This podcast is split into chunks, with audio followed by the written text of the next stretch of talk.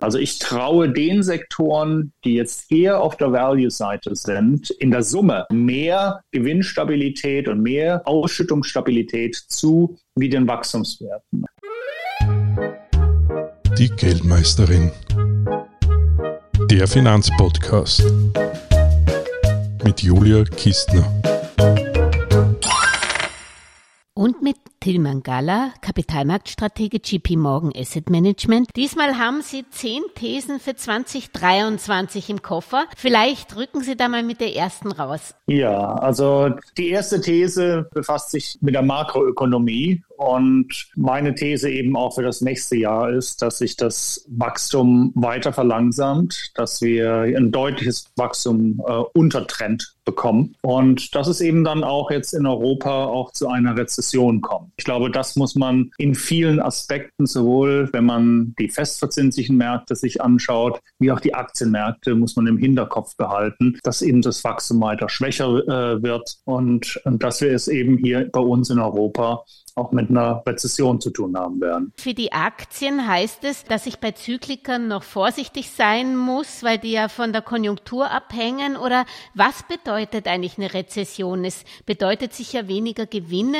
Heißt es, dass dann Aktien generell unattraktiv werden? Ja, ich, ich glaube, das ist, das ist eine wichtige Frage. Also vielleicht vorweg, dass es jetzt zu einer Rezession kommen wird, ist jetzt, glaube ich, keine große Überraschung mehr. Also dieser Umstand, das haut jetzt niemanden mehr vom, äh, vom Stuhl runter. Ich habe sogar schon mehr oder weniger Umfragen gehört, dass, äh, sagen wir, die jetzt kommende Rezession die am besten telegrafierte Rezession ist äh, in, den, in den letzten Jahrzehnten. Aber ich glaube, es ist gerade entscheidend dann auch für die Aktienmärkte, wie tief die Rezession sein wird. Und ich glaube, das ist noch die große Unbekannte. Wird es jetzt eher eine, eine weiche, eine sehr flache Rezession werden? Wird es doch eher eine normale, moderate Rezession oder wird es so eine schwere, tiefe Rezession werden? Also es sind die drei Möglichkeiten. Und das hat natürlich dann auch äh, entsprechend natürlich auch Auswirkungen auf die Gewinnsituation der Unternehmen. Also bei einer leichten Rezession können es möglicherweise die Unternehmen sogar schaffen, relativ stabil bei der Ertragslage zu sein, während alles, was schwerer wird, natürlich dann auch mit einem Gewinnrückgang begleitet wird. Und dann wird es durchaus etwas schwieriger äh, für, für die Märkte, weil aktuell haben wir ja noch eine Situation, dass zumindest auch von Konsens von den meisten Analysten erwartet wird, dass im nächsten Jahr die Gewinne noch steigen werden. Mhm. Also es, es geht zwar Stück für Stück äh, nach unten. Vor zwei Wochen hat man noch geglaubt, es wird sieben Prozent Wachstum im nächsten Jahr. Jetzt sind wir schon wieder etwas unter vier Prozent äh, auf globaler Ebene.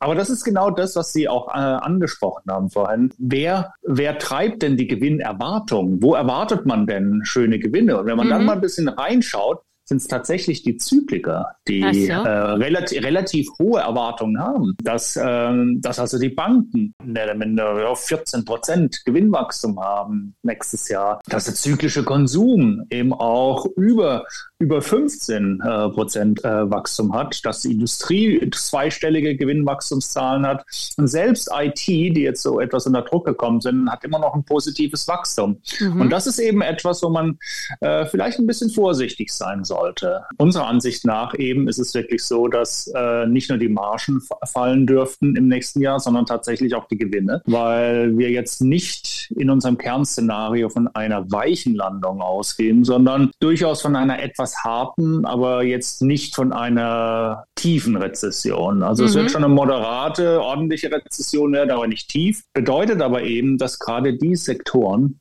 äh, verwundbar sind. Wir trauen den Aktien durchaus zu, weil die Bewertungen eben wieder runtergekommen sind und weil wir jetzt keine schwere Rezession erwarten. Wir trauen den Aktien durchaus zu, dass es sich so knapp über die Nulllinie retten können und leicht positive Erträge liefern äh, können. Aber der Umstand, dass wir erwarten, dass äh, es nochmal zu in den kommenden Monaten zu weiteren negativen Gewinnrevisionen kommen wird, wo die Erwartungen mehr oder minder weiter reduziert werden müssen, das ist eben etwas, was ein Gegenwind für die Aktien sein wird und was zumindest den Weg nach oben limitieren wird. Dann wäre ja eigentlich eher eine gute Zeit für Gewinnmitnahmen, wenn ich jetzt gerade an die Basiskonsumgüter denke, die haben hohe Margen gehabt und die wird man dann im nächsten Jahr nicht mehr so sehen, oder? Ja, das kommt drauf an, wo die, wie die Pricing Power ist. Mhm. Und wenn man jetzt gerade mal die, die Verbrauchsgüter nimmt, ja. und das sind ja oftmals, das sind die Güter des täglichen Lebens. Mhm.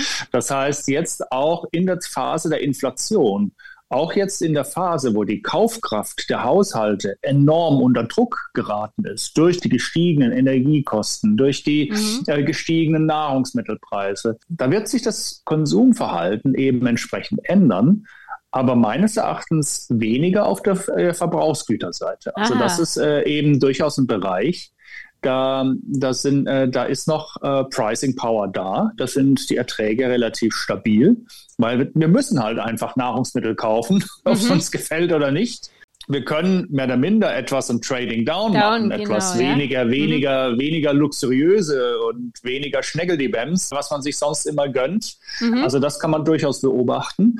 Äh, aber der Grundbedarf muss eben gedeckt werden. Mhm. Aber in Gefahr äh, besteht natürlich eben etwas beim, beim zyklischen Konsum, äh, wo es unter Druck ist, dass entsprechend dann auch jetzt die Nachfrage nach Fahrzeugen, nach mhm. Automobilen.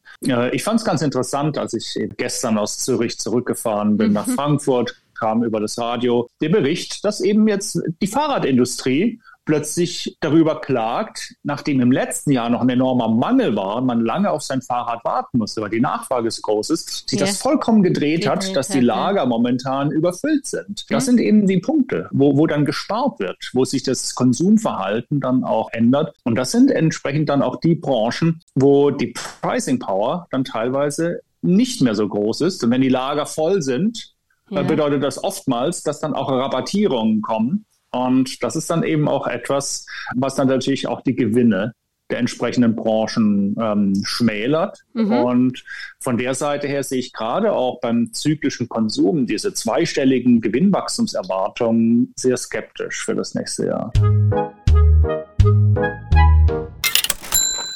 Was mich ein bisschen irritiert, ist, dass alle Analysten nur von Rezession und nicht von Stagflation reden. Haben wir nicht in Wirklichkeit im ersten Quartal eine Stagflation? Äh, in gewisser Weise kann man da durchaus sagen, dass wir mit einem in ein stagflationäres Umfeld jetzt zumindest in das Jahr starten. Aber dass es nicht ganz so dramatisch ist, hat eben dann auch äh, mit meinem zweiten Punkt zu tun, ja. dass ich eben für 2023 erwarte, dass die Inflation nicht nur zurückgeht, sondern signifikant zurückgeht im Vergleich, wo wir uns jetzt befinden. Das Und würde ja wieder den Technologie- oder den Wachstumswerten gut tun, oder? Im Prinzip schon, ja. Also weil, was hat ja natürlich damit zu tun, die Inflation geht dann deutlicher zurück, weshalb wir dann vielleicht auch gleich beim dritten Punkt sind, mhm. wo, wo ich erwarte, dass äh, nach dem ersten Quartal die Zentralbanken mit ihren Zinserhöhungen erstmal pausieren Mhm. Und dass äh, aller Wahrscheinlichkeit nach sogar damit auch dieser Zinserhöhungszyklus, der dramatischste Zinserhöhungszyklus der letzten 30 Jahre war, mhm. dass der, dass der zu Ende geht. Ja. Und das ist natürlich dann eben, wie Sie gesagt haben, natürlich richtigerweise, wenn, wenn dann dann auch aufgrund niedriger Inflation die Zinsen, der Zinsauftrieb nachlässt und sogar sich vielleicht umkehrt und dann äh, wieder eher fallende Zinsen haben, dann ist das natürlich auch auch von der Finanzmathematik her eben etwas, was die, ja, gerade was die Wachstumswerte unterstützt. Und ich glaube, das konnte man jetzt auch in, in dieser Woche teilweise auch an den Märkten sehen. Das waren genau die Branchen, die ich eigentlich eher etwas kritischer sehe. Der zyklische Konsum, die, die Technologie, mhm. äh, also eben der Wachstumssektorbereich, äh, der, der sehr gut performt hat. Und das ist natürlich durchaus etwas, wo ich auch äh, zustimmen muss, ja, das wird Wachstumswerte unterstützen im nächsten Jahr. Äh, also das wird kein so Gegenwind mehr sein wie in diesem Jahr, wo ja entsprechend das ein exzellentes Value-Jahr war, wenn man mhm. das äh, mal vergleicht gegenüber den, den, den Wachstumswerten. Aber unter dem Strich wird meines Erachtens werden trotzdem Value und Dividenden etwas die Nase vorne haben. Und das hat eben mit der Gewinnstabilität zu tun. Mhm. Also ich traue den Sektoren, die jetzt eher auf der Value-Seite sind, in der Summe ja. mehr Gewinnstabilität und mehr auch Ausschüttungsstabilität zu wie den Wachstumswerten. Weil natürlich immer auch, zwar ist die Bewertung der Wachstumswerte zurückgekommen, aber wenn wir mal den reinen KGV-Spread nehmen, mit immer noch teilweise über 10 Punkt, äh, sind die Wachstumswerte teurer als die Value-Werte. Ja, man hat die Pandemie-Euphorie abgebaut jetzt, aber man ist immer noch nicht äh, auf den langfristigen Durchschnitt äh, zurückgekehrt. Mhm. Das heißt aber eben auch, wenn Gewinne und Gewinnerwartungen enttäuscht, enttäuscht werden und man hat eine hohe Bewertung, ist natürlich die Fallhöhe viel höher wie bei den Value-Werten, wo es auch sicherlich im Industriesektor beispielsweise Gewinnenttäuschung geben kann oder bei den Banken, äh, bei den Finanzwerten. Aber die sind eben von, den, so von den KGVs deutlich billiger. Die Fallhöhe ist niedriger. Mhm. Weshalb ich dann in der Summe sage, es ist keine deutliche Präferenz mehr, aber es ist so eine leichte Präferenz, wo wir sagen, wir trauen auch Value-Dividenden weiterhin zu, dass sie das Momentum etwas halten können und Wachstum äh, übertreffen. Aber es ist nicht mehr so, so klar und so deutlich wie noch im letzten Jahr. Ich meine, man muss da auch se selektiv sein, mhm. weil gerade wenn man sich Richtung Value und Dividenden bewegt, ja. ich sage ich sag immer, Value Investment ist eine bunte Kuh. Ja? Also es ist, ja. äh, da gibt es sehr, sehr viele Ausprägungen. Warum sind Unternehmen günstig bewertet.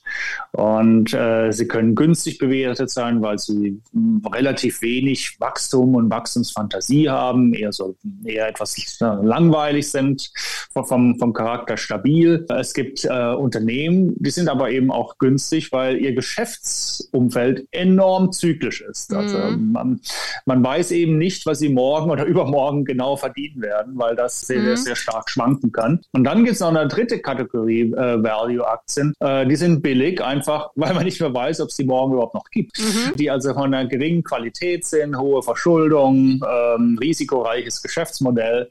Uh, wo dann vielleicht optisch das sehr günstig aussieht, aber nur da deshalb, weil der Preis schon ins Bodenlose gefallen ist und die Fundamentaldaten sich noch nicht angepasst haben an die neue Situation. Da muss man vorsichtig sein. Und deshalb denke ich auch gerade in dem Segment muss man selektiv sein. Mhm. Deshalb wir sagen, ja, auch für das nächste Jahr Value Dividenden, die Nase vorne aber eher die eine gewisse Qualität haben. Also die eine Profitabilität haben, die stabile Cashflows haben, genau darüber mhm. gesprochen haben, eben Pricing Power, die können ihre mhm. Marge einigermaßen verteidigen, ähm, äh, die werden geringere ähm, äh, Gewinnrückgänge haben, weil sie vielleicht einen starken Brand haben, eine starke Marktposition. Zykliker schließen Sie da aus? Es ist vielleicht am Anfang des Jahres noch ein bisschen früh, jetzt äh, äh die Zykler. Zyklik stärker mhm. reinzunehmen, zumindest jetzt hier bei uns in Europa, in, in den USA. Man kann es vielleicht ein bisschen anders noch sagen wenn man etwas Zyklik haben möchte, und das äh, ist durchaus aus Risikogesichtspunkten ist keine schlechte Idee, dann kann man das sich woanders einkaufen. Und das sind die Emerging Markets. Mhm da sind wir schon bei Punkt 9 und Punkt 10. Da, äh, da verändert sich eben meines Erachtens äh, etwas jetzt auch in den kommenden Monaten. Wir hatten jetzt sehr, sehr negative Schlagzeilen, gerade auch aus China heraus. Die Covid-Situation ist sehr, sehr schwierig. Es hat wieder Lockdowns gegeben. Die sozialen Unruhen nehmen zu. Das hat durchaus äh, zeitweise die Märkte sehr verschreckt. Gerade auch im, im Oktober war Asien, China sehr, sehr schwach und hat auch die ganzen Emerging Markets mit nach unten äh, gezogen. Das heißt also, während sich die Industrieländer schon angefangen haben, sich zu berappeln. Und, aber meines Erachtens spricht einiges dafür, dass äh, China diese Zero-Covid-Politik beenden wird und auch beenden muss, mhm. weil es entsprechend wirtschaftlich nicht durch, durchhaltbar ist. Mhm. Man sieht schon in diesem Jahr das sehr schwache Wachstum in China. Sie werden wohl unter 4% Wachstum äh, rauskommen. Wenn man sich vorstellt, bisher war es ja so, die haben staatliche Ziele gesetzt von 5,5% oder äh, früher auch 6% Wachstum. Und die haben das immer fast immer mit kleinen Abweichungen erfüllt. Mhm. Und das ist, äh, die liegen dieses Jahr so weit daneben, auch mit dem, was ähm, staatlich geplant war, weil eben diese Lockdowns, weil das äh, eben das Einsperren der Leute, ähm, ja, mehr oder minder solche auch äh, Verwerfungen in der Wirtschaft hervorrufen, was Produktionsketten, was Konsum betrifft. Und gerade auch, und das finde ich sehr, sehr kritisch, äh, auch auf dem Immobilienmarkt. Mhm. Und China hat, China hat momentan ein großes Problem auf dem Immobilienmarkt. Es, war, es gab Überkapazitäten, ähm, es, wurde zu, es wurde zu viel gebaut. Dann sind die Bauträger sehr wackelig finanziert gewesen, wo jetzt einige äh, am Umfallen sind. Und der Staat muss da schon kräftig einspringen, um Schlimmeres zu verhindern. Mhm. Aber das Problem ist, ähm, der Immobilienmarkt und die Nachfrage an sich kann sich ja kaum erholen, wenn die Leute ständig eingesperrt werden. Mhm. Weil wer, wer, möchte sich jetzt schon ein Haus kaufen, wenn, ja. wenn diese Unsicherheit da ist und wenn diese Lockdowns sind? Und das ist eben etwas, äh, wo ich erwarte, äh, um zu verhindern, dass auch ähm, diese Situation sich weiter verschlechtert und dass die Krise dort zunimmt, äh, wird die Regierung in Peking zwangsläufig entsprechend auch die Maßnahmen immer mehr reduzieren. Es wird scheibchenweise äh, passieren so dass wir, wenn wir in den nächsten Sommer reinschauen, eigentlich erwarten, dass bis dahin äh, Zero, Zero Covid äh, äh, passé ist. Und dann kann es durchaus auch nochmal zu einer wirtschaftlichen Belebung, nicht nur in China, sondern auch in der ganzen Region kommen. Und wenn das passiert, wird die Region auch für die Investoren wieder interessanter. Ist nicht ganz risikofrei. Ähm, die, die Einschätzung erwarten wir, dass ähm, Schwellenländer, die Industrieländer, im nächsten Jahr übertreffen. Weil man muss ja auch denken, vier Prozent ist zwar nicht viel von China, aber man muss es ja in Relation mit einer Rezession in Europa setzen. Richtig, Und dann genau. würde ich schon sagen, ist vier Prozent ja wieder ganz, ganz spannend, das Wachstum, ja. Genau, genau. Mhm. Und auch von der, allein vom, auch von der Dynamik. Ja. Ich mhm. habe vorhin gesagt, wir erwarten, dass sich das Wachstum hier bei uns weiter abschwächt und ja. weiter, der, der Pfeil zeigt nach unten. Aber in China, wenn entsprechend dann die Öffnungen stattfinden, geht das Wachstum dann eher nach oben. Und das ist oftmals ist sogar die Richtung der Bewegung manchmal entscheidender als äh, das absolute Level. Level. Das kann äh, entsprechend nochmal gerade für die Investoren äh, sehr interessant werden. Gerade weil die Erwartungen so niedrig sind. Und wenn man auch die Bewertung nimmt, die sind in den Emerging Markets, in den asiatischen Märkten viel stärker nach unten gekommen. Also mhm. viele Märkte jetzt, auch wenn wir Taiwan nehmen, wenn wir Korea nehmen, äh, handeln auf Preisen und KGVs ähm, und ähm, mehr oder minder auf Fundamentaldaten, äh, die lange nicht mehr so günstig waren. Mhm. Äh, nicht nur im Vergleich zum Rest der Welt, sondern auch im Vergleich zur eigenen Bewertungshistorie. Da mhm. ist also schon sehr, sehr viel mehr Pessimismus im Markt als bei uns. Mhm. Und von der Seite her ähm, äh, nimmt die Region an Attraktivität zu. Das heißt, äh, wie Sie gesagt haben, mit Risiko, aber es könnte praktisch im zweiten Halbjahr doch äh, positive Überraschungen in den Emerging Markets, besonders in China geben. Und wenn ja. man da dabei sein will, dann muss man ja auch wie die Börse vorausdenken und müsste eigentlich schon Anfang nächsten Jahres ähm, die Positionen langsam ja. aufbauen, oder? Ich, ich, ich denke schon. Und das ist, äh, ich meine, das, das Timing und den Tiefpunkt eh kriegt man sowieso nie, äh, ja. nie hin. Ja, also höchstens, wenn man mal richtig viel Glück hat. Aber ähm, äh, ich denke, so strukturell äh, ist das sicherlich nichts verkehrt. Mhm. Ähm, äh, entsprechend auch äh, jetzt drüber nachzudenken. Okay. Die, äh, die, die ähm, mehr oder minder auch äh, die Emerging Markets auch wieder, äh, wieder stärker in den Investmentfokus zu nehmen. Und das ist äh, für uns eben dann auch, wo wir sagen, aus relativer Sicht ist die Region jetzt wieder interessanter geworden, weshalb wir aus taktischer Sicht durchaus jetzt die Emerging Market eben beginnen, wieder zu präferieren gegenüber den Industrieländern. Mhm. Wir können vielleicht ein bisschen zu früh sein damit, aber ja, äh, aber mhm. das, das, das muss man dann eben halt äh, durchhalten. Und haben Sie bei den Emerging Markets Präferenzen für China, Indien äh, oder? Ja, gut, dass Sie es ansprechen wir haben jetzt taktisch gesehen keine so Präferenz mehr für mhm. Indien, weil das ist ein Markt, der entgegen dem negativen Trend in Asien und in den Emerging Markets exzellent performt hat mhm. in den mhm. letzten Jahren. Das heißt, der indische Markt hat, ist gerade das Gegenteil. Der ist äh, relativ teuer geworden, auch gegenüber seiner eigenen Historie, weil Indien mhm. ist immer teuer, auch wegen der, wegen der Wachstumsperspektive yeah. des Landes. Und Indien hat auch, ich denke, mit den ganzen auch Problemen, die durchaus auch in Indien da sind. Ähm, äh, Indien hat den Vorteil, dass es eben durchaus auch äh, eine relativ gute auch Rechtssicherheit gibt. Mhm. Und äh, ich glaube, das ist eben etwas, äh, was, was den Markt auch unter, äh, unter, äh, unterstützt. Und viele auch Unternehmen, die dort sind, sind teilweise ähm, auch wirklich gut geführt und bieten langfristiges, gutes Ertragspotenzial.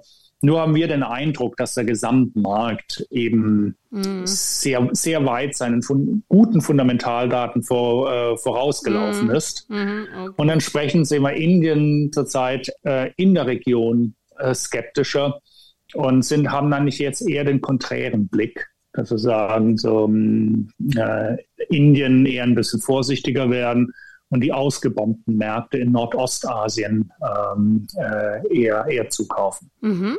Und jetzt waren wir bei der These 3, möchte ich nochmal an, anknüpfen, bevor wir zur vierten gehen. Das waren, dass die Zinsen, ähm, dass die Notenbanken eine Pause machen werden. Mhm. Was bedeutet ja. das eigentlich für Anleihen? Kann ich mich dann jetzt schon einloggen? Oder wir haben ja in den 70er Jahren, der, der Paul Volcker hat es ja auch versucht, dann sind, ja. ist die, äh, sind praktisch die Zinsen runtergekommen, aber dann sind sie wieder hochgekommen und das deutlich höher. Also sehen wir da wirklich schon das Ende oder äh, macht es Sinn, jetzt schon äh, auf drei bis fünf Jahre sich, sich ein, die, die Zinsen der, die derzeit einzulocken? Oder glauben Sie, dass die Renditen also, sogar wieder fallen werden?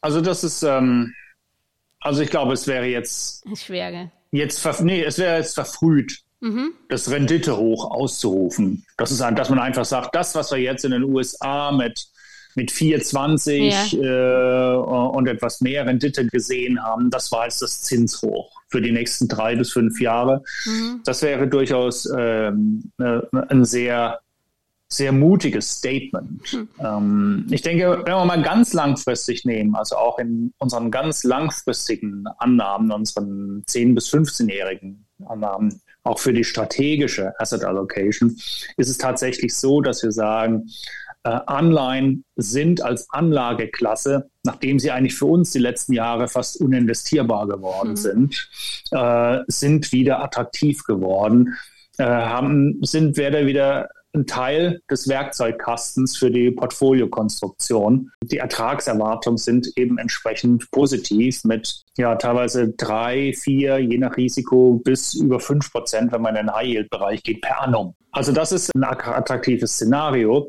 Aber das hat natürlich auch damit zu tun, nicht nur was die Zentralbanken tun, sondern eben auch was die Staaten tun. Meines Erachtens die Hauptschuld trägt die Politik. Tragen diese enormen Fiskalprogramme bei, die in der Pandemie aufgelegt wurden, wo der Staat ja einen unheimlichen Nachfrageschub in die Wirtschaft reingeblasen hat, was eben dazu geführt hat, dass wir auch diese Angebotsengpässe mhm. bekommen haben. Es waren ja nicht, es waren ja nicht Engpässe, die hauptsächlich dazu kamen, weil wegen den Lockdowns die Produktion ausgefallen ist. Nein, sie kamen dahingehend, weil die Nachfrage so stark gestiegen ist, dass das Angebot gar nicht mhm. hinterhergekommen ist, äh, diese, diese Nachfrage zu bedienen. Man sieht in gewissen Bereichen, wo jetzt ein Politikwechsel gezwungenermaßen stattfindet, ganz schmerzhaft hat das Großbritannien äh, ja. gelernt, äh, die Lektion, dass Money for Nothing vorbei ist, dass tatsächlich jetzt auch in diesen Zeiten nicht jedes Budget von den Märkten abgesegnet wird. Das heißt, von der Seite her muss es eine Zusammenarbeit von Fiskalpolitik, die konsolidierender sein sollte in den kommenden Jahren mhm. und den Zentralbanken, die eben jetzt etwas restriktiver und wachsamer geworden sind. Und wenn diese Zusammenarbeit funktioniert, wird entsprechend auch die Inflation nachhaltiger nach unten gehen. Mhm. Aber wenn man eben entsprechend jetzt auch weiterhin von der staatlichen Seite immer noch in diesem Helfersyndrom ist, dass überall immer wieder Pakete geschnürt werden muss und hier ein Handout und da, da eine Subvention und da, da nochmal eine Hilfe, dann ist durchaus die Gefahr groß, gerade, und dann sind wir beim letzten Thema wieder, wenn Asien zurückkommt, wenn da mhm. die Nachfrage weltweit wieder ähm, äh, stärker wird, dass wir dann, wie in den 70er Jahren, nachdem die Inflation erstmal zurückgekommen ist, wieder einen Schub nach oben bekommen. Mhm. Äh, das wäre sicherlich ein Problem Richtung 24. Ähm, wenn wir da äh, zu locker äh, werden und weiterhin expansiv fiskalpolitisch agieren. Also mhm. das ist das Risiko, was da ist. Aber wenn wir, wenn wir jetzt mal auf Sicht fahren, dann äh, erwarten wir eben, dass jetzt im nächsten Jahr sich eben die Inflationsraten mehr als halbieren werden, dass die Zentralbank pausieren und wahrscheinlich so mal äh, die Märkte langsam sich darauf einstellen, dass der nächste Zinsschritt wohl nicht nach oben, sondern eher nach unten ist. Mhm. Das heißt, auch mit der Schwäche in der Wirtschaft, die weiter sich fortsetzt, die Renditen weiter fallen. Mhm. Und das sind gute Nachrichten für Anleihen. Das ist gute Nachrichten auch besonders für langlaufende Anleihen weil sie bekommen einen erheblichen äh, Rückenwind von der Duration. Und wenn man jetzt noch auch das jetzige Renditeniveau nimmt und die Coupons, die da sind, von äh, 4% und teilweise höher, wenn man auch äh, jetzt äh, etwas auch in, die, äh, in den, in den Credit-Bereich, äh, die Unternehmensanleihen oder in die äh, Hypothekenanleihen äh, geht, man, dann hat man da das Potenzial, dass man sogar selbst mit Anleihen im nächsten Jahr mit guter Bonität sogar bis zu knapp zweistellige oder zweistellige Erträge erwirtschaften kann. Und von der Seite her sind für uns im nächsten Jahr Investment Grade Anleihen, also guter Bonität, sehr attraktive Investments. Äh, da sprechen Sie aber von Unternehmensanleihen oder ist das Ihnen egal? Auch Staatsanleihen, auch Staatsanleihen. Auch Staatsanleihen. Staats- und Unternehmensanleihen sind, ähm, sind jetzt da sehr attraktiv geworden, aber entsprechend hohe Bonität, weil der Konjunkturgegenwind, der trifft der nicht nur die Aktien, sondern eben auch risikoreichere äh, Anleihen, mhm. äh, weshalb es beispielsweise High Yield schwerer haben wird im nächsten Jahr als in diesem Jahr. Dieses Jahr haben sie es ja relativ gut gehalten. Mhm, weil man einfach auch, mehr Ausfälle ja. auch sehen wird, wahrscheinlich nächstes genau. Jahr. Genau. Mhm. Und also, äh, welche Dauer, also welche Laufzeit präferieren Sie da? Also Sie haben das kurz angesprochen, diese langfristige Gefahr, dass wir doch dann, so wie damals nach den 70er Jahren, nochmal die Inflation und dann vielleicht nochmal die Zinsen hochgehen. Kann man schon in langfristige, zehnjährige Treasuries oder so investieren? Oder? Ja, natürlich, natürlich weil die, profit, die, äh, die profitieren gerade dann auch, wenn die jetzt die Renditen nach unten gehen, äh, ja, äh, profitieren die davon. Und äh, ich erinnere da immer noch an diese Faustregel, wenn man mal die, die Laufzeiten bei den Anleihen mhm. ähm, nimmt. Das kürzere Ende, auch so die zweijährigen, die sind viel näher an der Inflationsentwicklung während die Zehnjährigen ein Proxy für das nominale äh, Wirtschaftswachstum ist. Mhm. Äh, und das heißt, wenn das Wachstum nach unten geht, dann ist das eben etwas, äh, wo entsprechend dann auch ähm, die, die, die langen Renditen dann beginnen, nach unten zu gehen. Dass sich dass das irgendwann auch eventuell dann drehen kann, das mhm. ist dann eine andere Frage. Mhm. Aber deshalb, ähm, deshalb sagen wir aus, aus taktischer Sicht für nächstes Jahr ist, ähm, ist gerade sind die längeren Laufzeiten zehn Jahre ähm, durchaus attraktiv. Ich bin sogar der Ansicht, dass äh, diese hohen Bonitätsanleihen, ich habe gesagt, was das Kurspotenzial äh, und das Ertragspotenzial sein kann im nächsten Jahr, mhm. dass sie auch damit 2023 die, die, äh, die Aktien schlagen, äh, weil eben, und das ist dann eben den Punkt 7, den wir auch schon adressiert haben, die Margen und die Unternehmensgewinne fallen. Und wir haben, auch wenn da der Preisdruck gerade auch von äh, den, den Rohstoffen äh, zurückgeht und von den Energiekosten sich das auch etwas moderiert, haben wir immer noch auf der Unternehmensseite der Preisdruck der Löhne. Mhm. Ah, ja, und genau. das ist eben das, was jetzt nochmal den Margendruck äh, beschleunigen dürfte. Mhm. Und äh, das ist der Punkt, was dann eben für die, für die Aktien äh, etwas, etwas schwieriger wird. Ich wollte Sie noch was fragen zu den Anleihen. Spielen Sie da eigentlich die Währung auch? Weil ich muss ja, meine, die US Treasuries schauen zwar gut aus, aber ähm, ja. man darf nicht vergessen, ich weiß nicht, wie viel der Dollar aktuell, aber der hat sicher schon zweistellig zugelegt in den letzten zwölf Monaten nach wie vor. Damit könnte ich ja praktisch meinen ganzen Ertrag wieder versemmeln, wenn das jetzt in die andere Richtung wieder geht. Ja, der, äh, der Dollar ist äh, sehr, sehr, sehr, sehr stark geworden. Mhm. Und äh, wenn man den realen effektiven Wechselkurs auf ein Niveau angestiegen, was wir zuletzt in den 80er Jahren mhm. gesehen haben. Das war vor dem Plaza-Abkommen, als sich dann die großen Staaten geeinigt haben, wir mhm. bringen den Dollar nach unten von seinen Höhen. Das ist schon eben etwas, was man jetzt beachten sollte. Man muss ja halt verstehen, was treibt den Dollar? Es ist, es ist nicht das, es ist nicht die Fed, es ist nicht die Notenbank. Es sind nicht die gestiegenen Zinsen und Renditen, wo es attraktiv ausschaut, weil über, fast überall außer in Japan sind die Zinsen äh, gestiegen. Es ist äh, der Safe Haven Status. Mhm.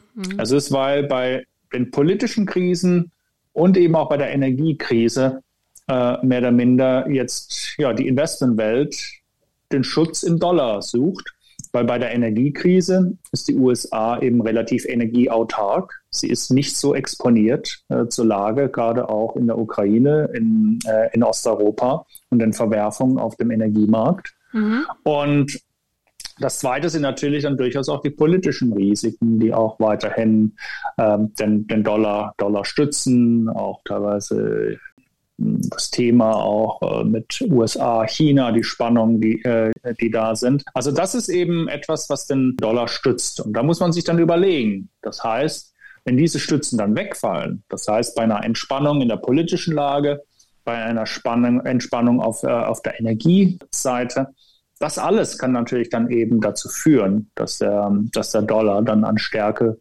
verliert und dann auch ein Gegenwind wird. Jetzt. Das heißt also, es ist, solange die Lage schwierig bleibt, bleibt der Dollar unterstützt und fest. Okay. Aber in einem positiven Szenario kann er unter Druck geraten. Für Euro-Investoren ist sicherlich der heimische Markt durchaus Hilfe. auch ähm, interessant aus der Perspektive, mhm. wer eben das Währungsrisiko eben nicht, nicht eingehen.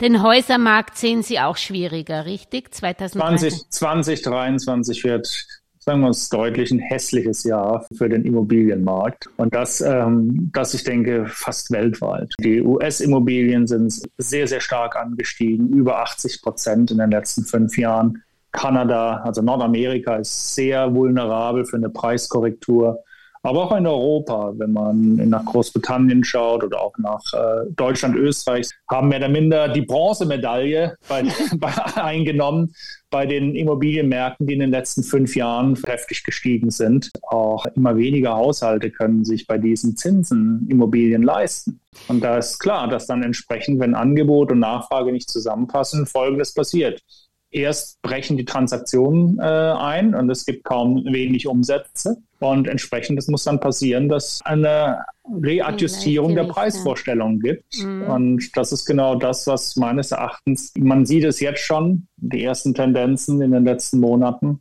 dass da so eine, so eine Kurve nach unten dann jetzt anfängt. Da sehe ich weiter Korrekturbedarf, dann auch im nächsten Jahr. Also es wird, es wird, es wird, es wird, nicht, es wird nicht einfach, einfach für, für den Immobiliensektor im nächsten Jahr. Ich sage herzlichen Dank und alles Gute nach Frankfurt. Ihnen auch und ja, eine schöne, äh, eine schöne Weihnachtszeit.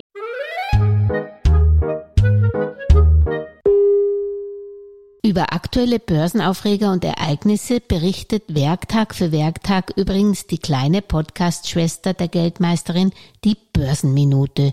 Überall, wo es Podcasts gibt, auf YouTube, Facebook, LinkedIn, Xing und auch auf www.geldmeisterin.com. Eine erfolgreiche Anlagewoche wünscht euch die Geldmeisterin und Julia Kistner. Und am Schluss noch der Disclaimer.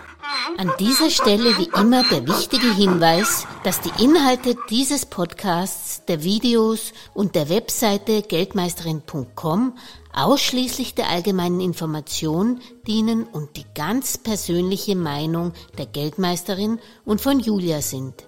Es handelt sich keinesfalls um Investmentempfehlungen, Rechts- oder Anlageberatungen. Das Gesagte, Geschriebene und Dargestellte kann und soll auch nicht das persönliche Gespräch mit deiner Finanzberaterin ersetzen. Auch sind weder die Geldmeisterin noch Julia Kistner informiert darüber, wie es mit deiner Vermögenssituation ausschaut, deinen Bedürfnissen, familiären Umständen, deinem Finanzwissen, die Risikoneigung oder deinen Anlagehorizont. Anlegen erfolgt daher auf eigene Gefahr. Die Geldmeisterin und Julia Kistner haften nicht für Anlageentscheidungen, die aufgrund ihrer Medienbeiträge getroffen werden. Kurzum, für die Geldmeisterin und Julia Kistner war es immer ein Vergnügen, dich bei deinem Vermögensaufbau zu inspirieren. Auf deinen eigenen, persönlich richtigen Geldesel musst du schon selbst setzen. Viel Erfolg!